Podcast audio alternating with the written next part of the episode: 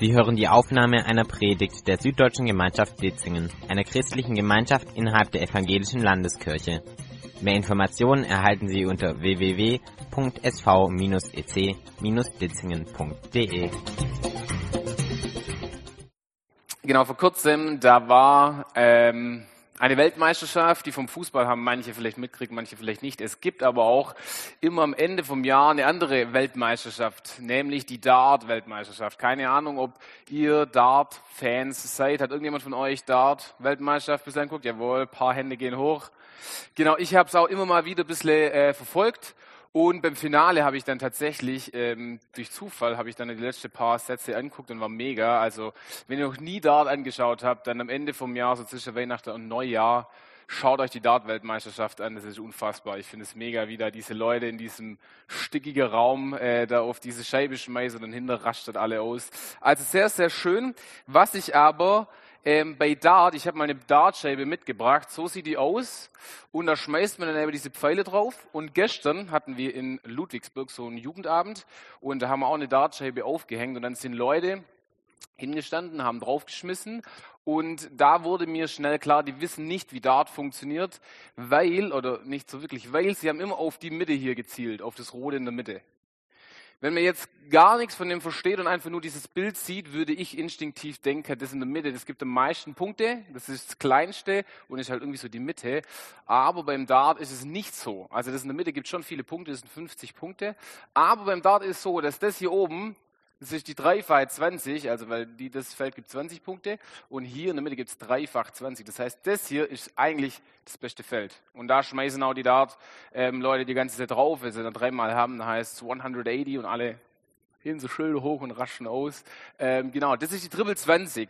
Was ich da damit sagen möchte, ist, es ist von Vorteil, wenn man die Spielregeln kennt, wenn man weiß, worauf man eigentlich zielen muss. Also wenn man das eben nicht kennt, dann zielt man auf die Mitte macht aber halt gar nicht so viele Punkte, weil das gar nicht das ist, wo es am meisten ja, Erfolg halt gibt oder wie das Spiel halt funktioniert. Also, und äh, diese Frage möchte ich ein bisschen heute auch nachgehen und die hängt mit diesem Predigtthema zusammen. Was, auf was ziele ich eigentlich? Oder ich habe es anders genannt, äh, was ist eigentlich Erfolg? Also was bringt ähm, die meiste Punktzahl?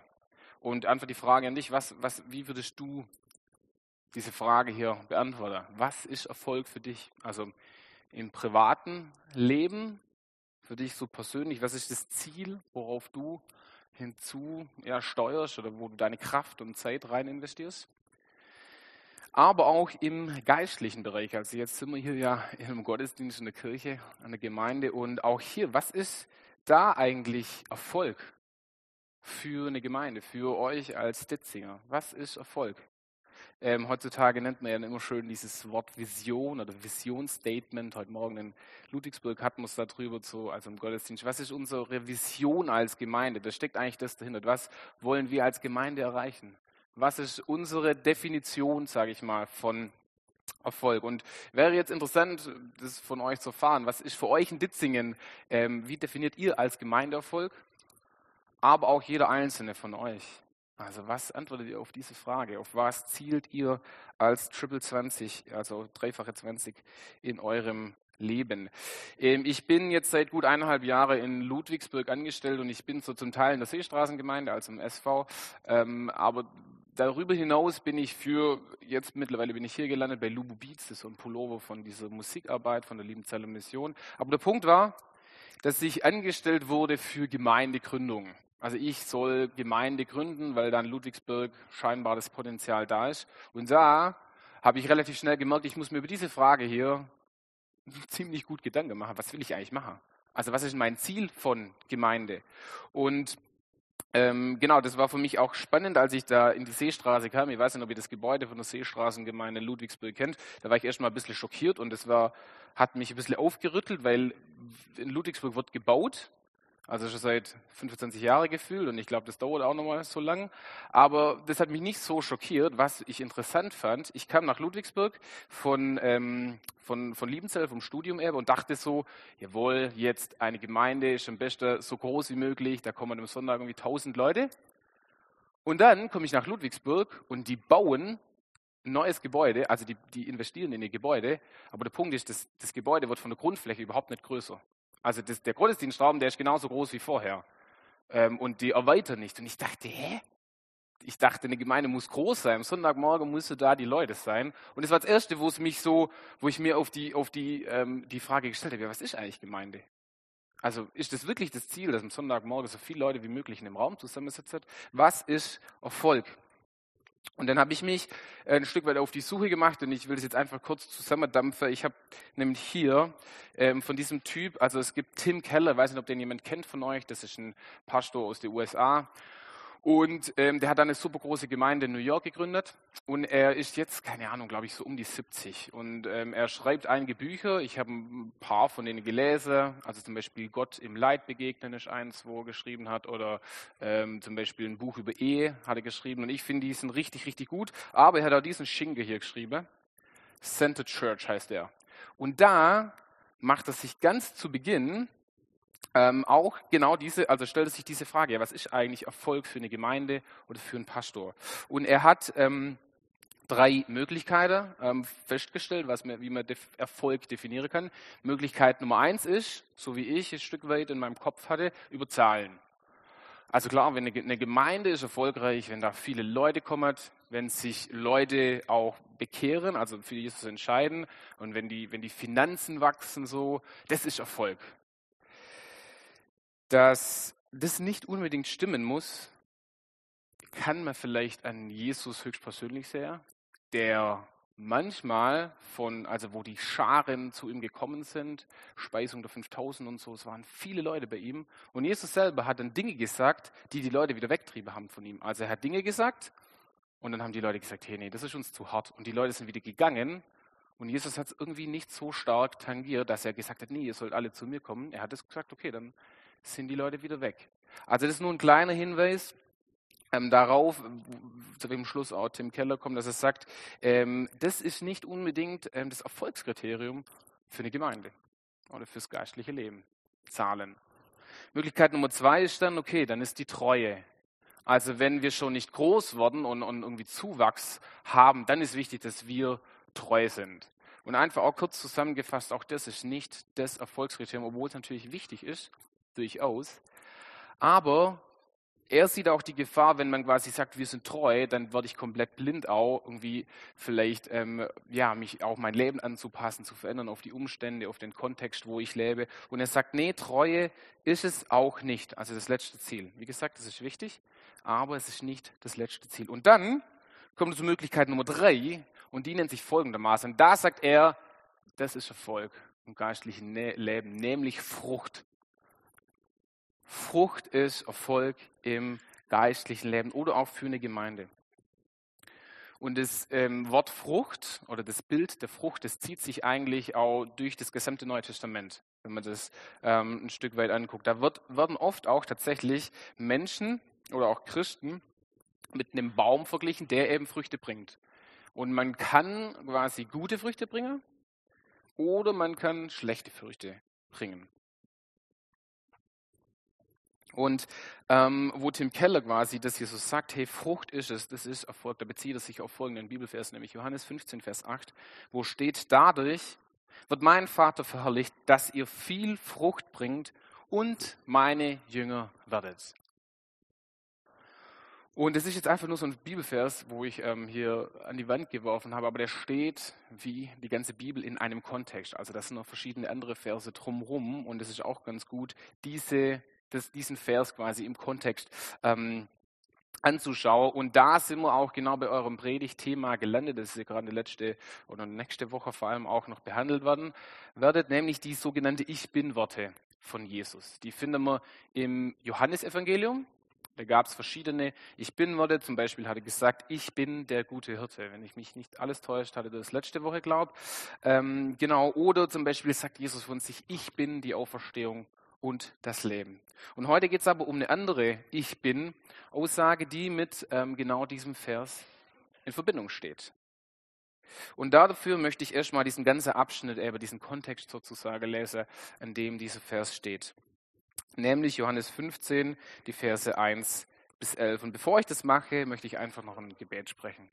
Jesus, und ich danke dir dafür, dass wir wirklich hier die Zeit haben, dass wir dein Wort haben und dass du bereit bist, zu uns zu reden. Und ich möchte dich wirklich bitten, Jesus, dass wir offen werden und dass wir hören, was du uns zu sagen hast. Und danke, dass du darauf wartest, zu uns zu reden, Jesus. Vielen Dank dafür.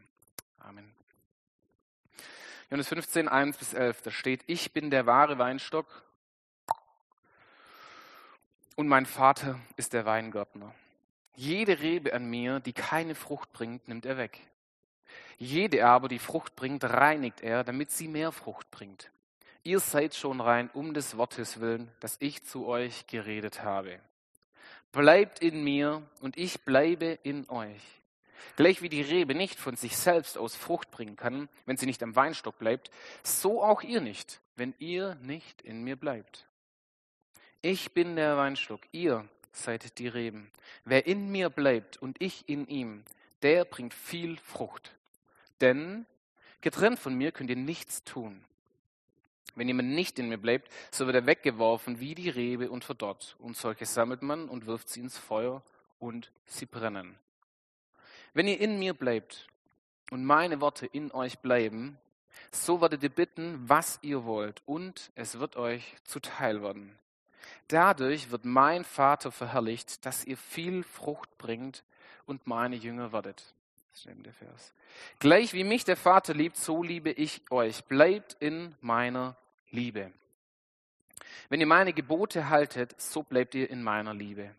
Gleich wie ich die Gebote meines Vaters gehalten habe und in seiner Liebe geblieben bin.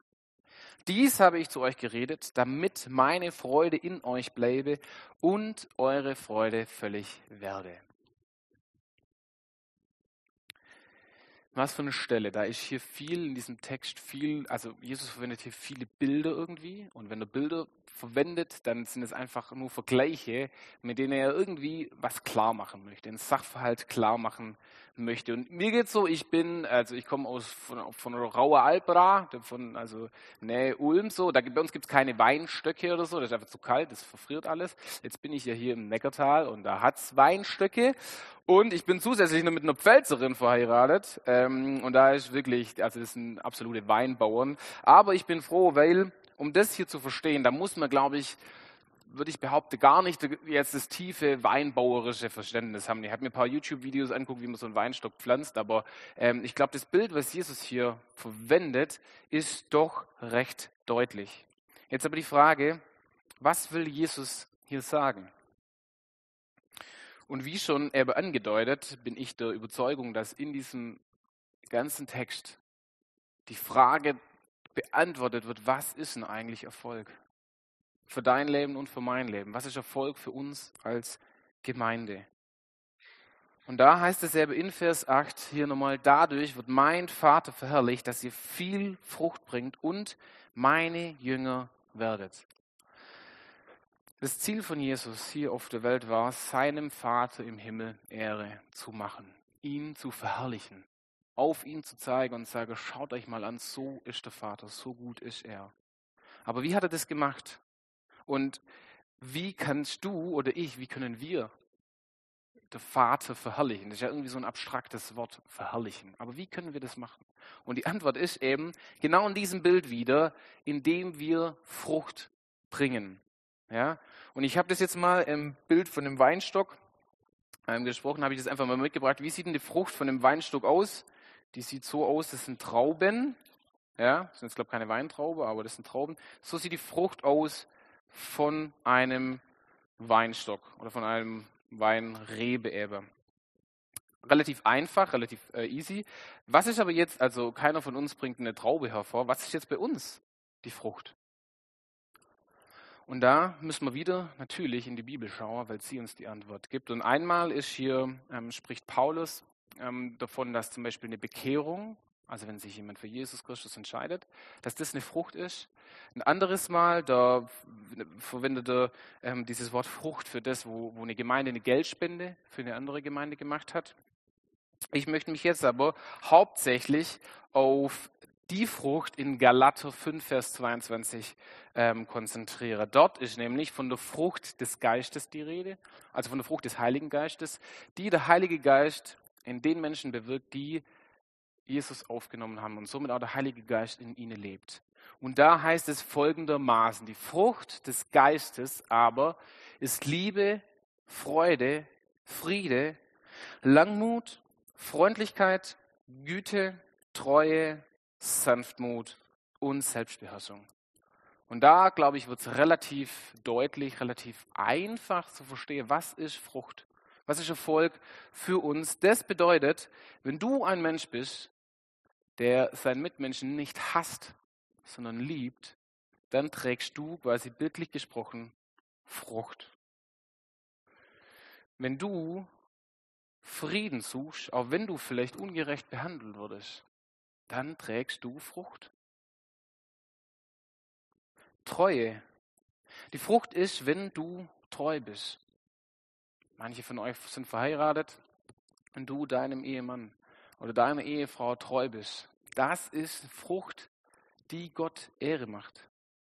Auch und vor allem dann kommt ja Treue zu Trage, gell? dann, wenn es halt nicht besonders rosig ist. Aber dann treu zu sein, das ist, daran hat Gott gefallen.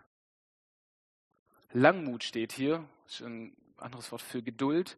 Ja, wenn wir immer wieder geduldig sind und eine zweite Chance geben. Ich habe jetzt noch keine Kinder, aber ich kann mir vorstellen, dass das vor allem, wenn man Kinder hat, dass das vielleicht eine Frucht ist, die strapaziert wird oder die wirklich dann gefordert ist, geduldig zu sein mit den Kindern. Aber das ist eine Frucht des Geistes, des Heiligen Geistes, der, die er in dir bewirkt. Und das ist Erfolg.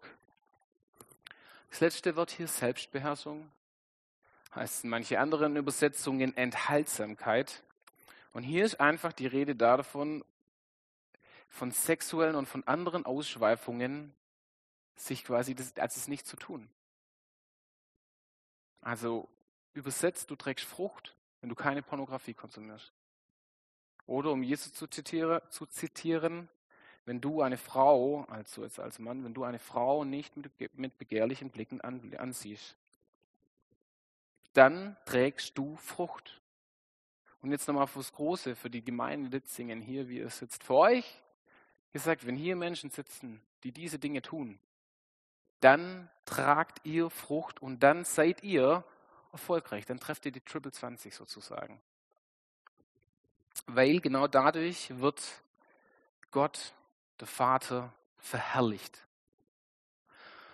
Und ich weiß es nicht, wie es dir so geht, ähm, wenn du das hier hörst, wenn du dieses, diesen Satz da liest und vielleicht denkst du, ja, ähm, passt. Manche, manche von diesen Früchte quasi hier, die bringe ich hin. Manche solche, solche Traube, die, ähm, die schaffe ich. Bei mir als Marco ist jetzt für mich zum Beispiel der, der Friede nicht das größte Problem. Ich bin relativ so ein, so ein Sympathiemensch oder so. Ich bin, tu mir relativ schwer, jemand so anzufahren oder so, ja. Ähm, deswegen ist für mich Friede in meinem Leben nicht das größte Problem, kann ich wirklich sagen. Ich habe keinen großen Streit mit Leuten, weil ich eher so ein ähm, Harmonie-Mensch bin. Jetzt können wir aber natürlich zum Selbstbeherrschung kommen. Und das ist, ähm, ja, das sieht schon schwierig aus, vor allem in unserer Gesellschaft 2023 in Deutschland. Alles gefühlt wird ja mit irgendwelcher leicht begleiteter Frau in der Reklame angepriesen, wenn es nur irgendein doofes Waschbecker ist oder so. Da ist schon schwer, Selbstbeherrschung zu üben. Und auch im Internet, das Ding ist verseucht von Dingen, wo ich Selbstbeherrschung üben muss. Da fällt es mir schon schwieriger, Frucht zu bringen. Und ich kann nur von mir sprechen, die Frucht der Geduld, ja, das fällt mir auch schwer. Also innerlich, da gehe ich relativ oft durch die Decke. Und vielleicht geht es dir ähnlich. Zu ein paar von denen hier sagst du, ja, kann ich mit, da mache ich einen Haken hin, da, da trage ich Frucht. Und bei manchen anderen ist es ein bisschen schwierig. Aber, und jetzt wird es interessant, hier in diesem Vers, da musst du dir dieses Wort hier angucken, hier vorne die Frucht.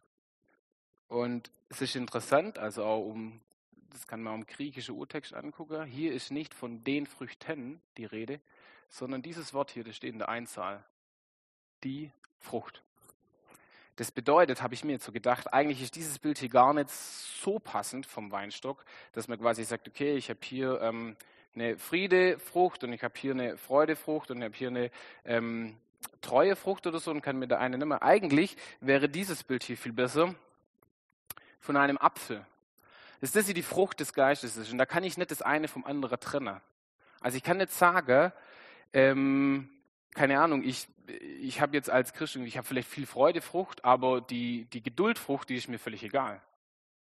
Das geht nicht, weil es ist von einer Frucht die Rede.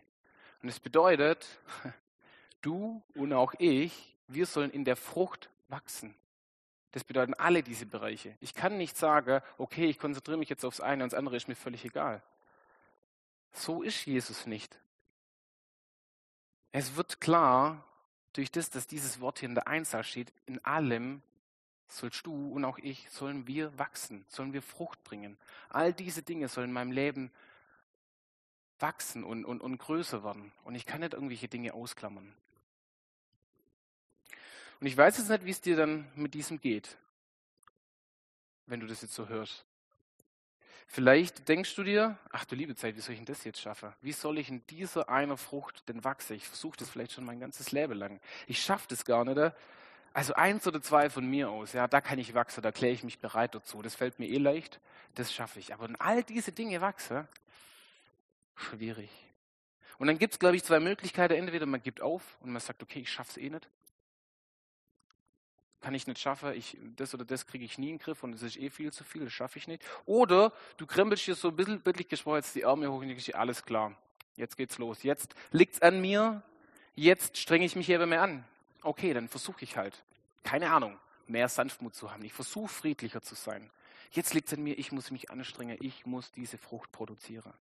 Aber der Punkt ist, dass beides falsch ist. Und ich möchte euch da wirklich bitten, keines von diesen beiden Dinge zu tun. Und ich sage euch warum, weil da müssen wir wieder zurück zu dem Text in Johannes. Nämlich das eine Wort, ähm, das in diesen elf Versen oft vorkommt, ist ähm, dieses Fruchtbringen eben. Und ich glaube, ich habe das jetzt gerade erklärt, warum ich denke, dass das wirklich der Gradmesser für uns als Gemeinde sein sollte und auch warum ich das als Gradmesser für mein Leben nehmen möchte und dass das wirklich Erfolg ist in Gottes Auge. Das Fruchtbringen ist das eine, aber es gibt noch ein zweites Wort, das in dieser Passage hier ganz oft vorkommt. Das ist das folgende Wort. Bleiben. Bleiben. In diesen elf Verse taucht dieses Wort hier zehnmal auf. Zehnmal spricht Jesus in elf Verse von dem Bleiben. Und ich habe hier die starke Vermutung, dass es nicht Zufall ist, wenn Jesus da davon spricht.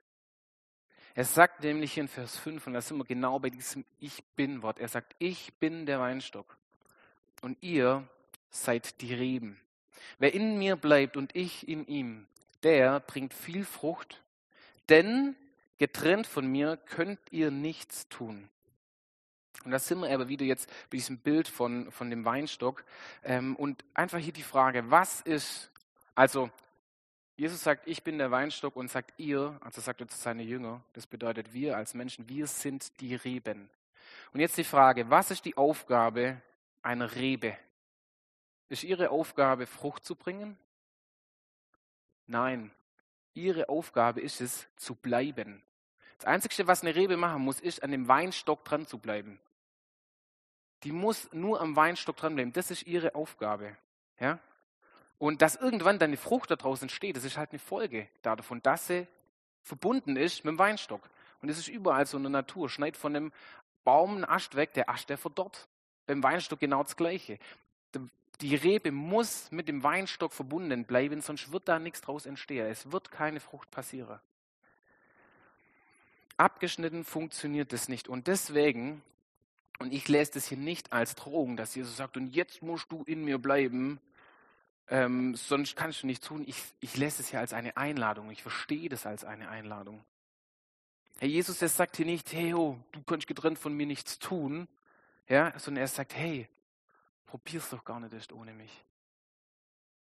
Er sagt, hey, versuch doch nicht jetzt aus dir heraus diese Frucht hier zu bringen, ja, und in dem oder dem zu wachsen, sondern er, das ist eine Einladung, sagt, hey, probier's nicht alleine, bleib an mir dran, Ja. Kleine Umbauphase, Phase, sorry.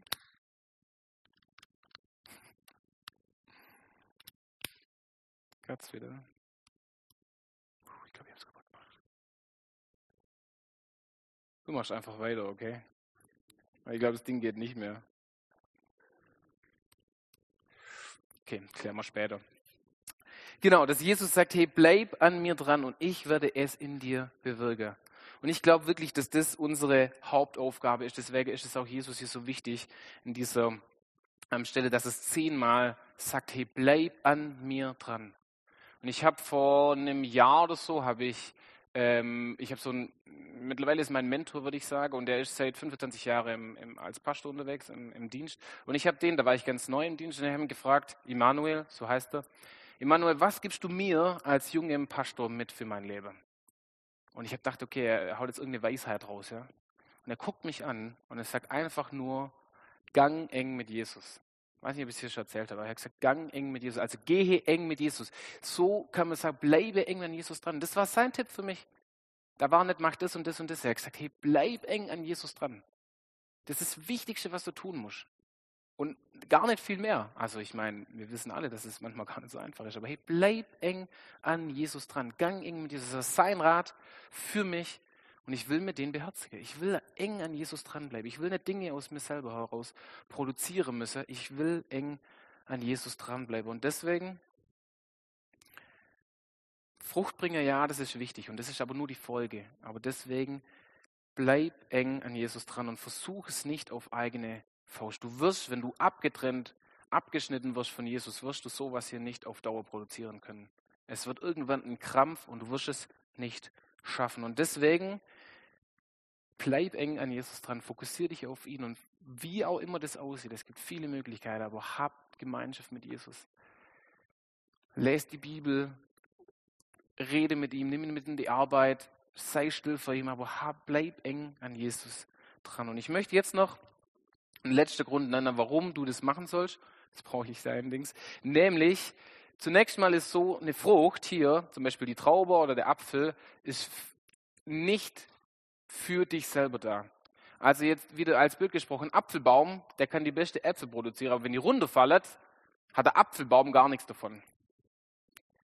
So aber im Weinstock. Der Weinstock, der produziert vielleicht diese Traube, aber der Weinstock selber hat nichts von dieser Traube hier, sondern die sind für uns Menschen. Das ist cool. Aber das bedeutet, wenn du Frucht bringst, dann hast du, also wenn du geduldig bist, wenn du freundlich bist, wenn du treu bist, dann hast nicht in erster Linie du etwas davon, sondern die Leute, mit denen du unterwegs bist. Also deine Nächste, deine Family, deine Arbeitskollegen, deine Schulkameraden. Die Leute können quasi von deiner Frucht runterbeißen und essen.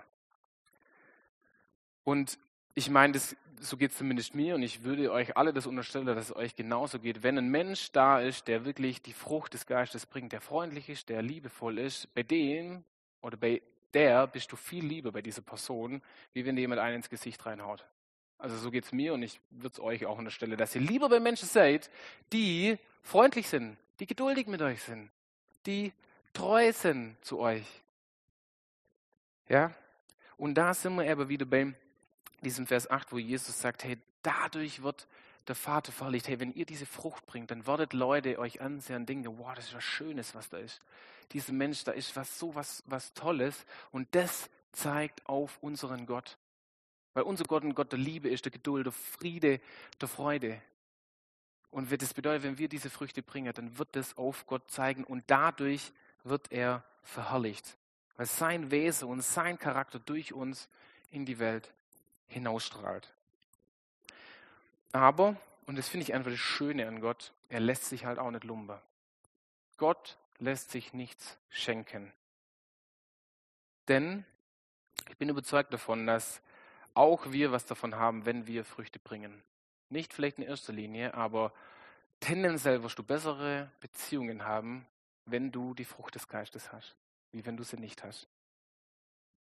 Aber wir lesen auch nochmal was, da brauche ich jetzt die nächste Folie, nämlich der letzte Vers von dieser Passage, das sagt Jesus dies, also diese ganze Passage, habe ich zu euch geredet, damit meine Freude in euch bleibe und eure Freude völlig werde. Und da haben wir das auch nochmal. Ja, in erster Linie sind die Äpfel, die von unserem Baum runterfallen, die sind erstmal für die andere. Aber hier haben wir das, auch du wirst nicht leer ausgehen. Auch du wirst nicht leer ausgehen, sondern du wirst Freude ernten. Ich möchte also nochmal kurz zusammenfassen, was ist Erfolg? Ich habe angefangen mit dieser Dartscheibe, wo die dreifache 20 mehr bringt als die 50 in der Mitte. Was ist Erfolg? Und hier haben wir hoffentlich gemerkt, dass Erfolg in Gottes Auge Frucht ist. Dass Jesus es wollte, dass seine Jünger Frucht bringen. Das ist das, was er wollte von ihnen. Das bedeutet für uns, wenn wir Friede, Freude, Friede haben, wenn wir in der Frucht des Geistes wachsen, das ist Erfolg. Da freut sich Gott drüber. Wenn du das in deinem Leben hervorbringst.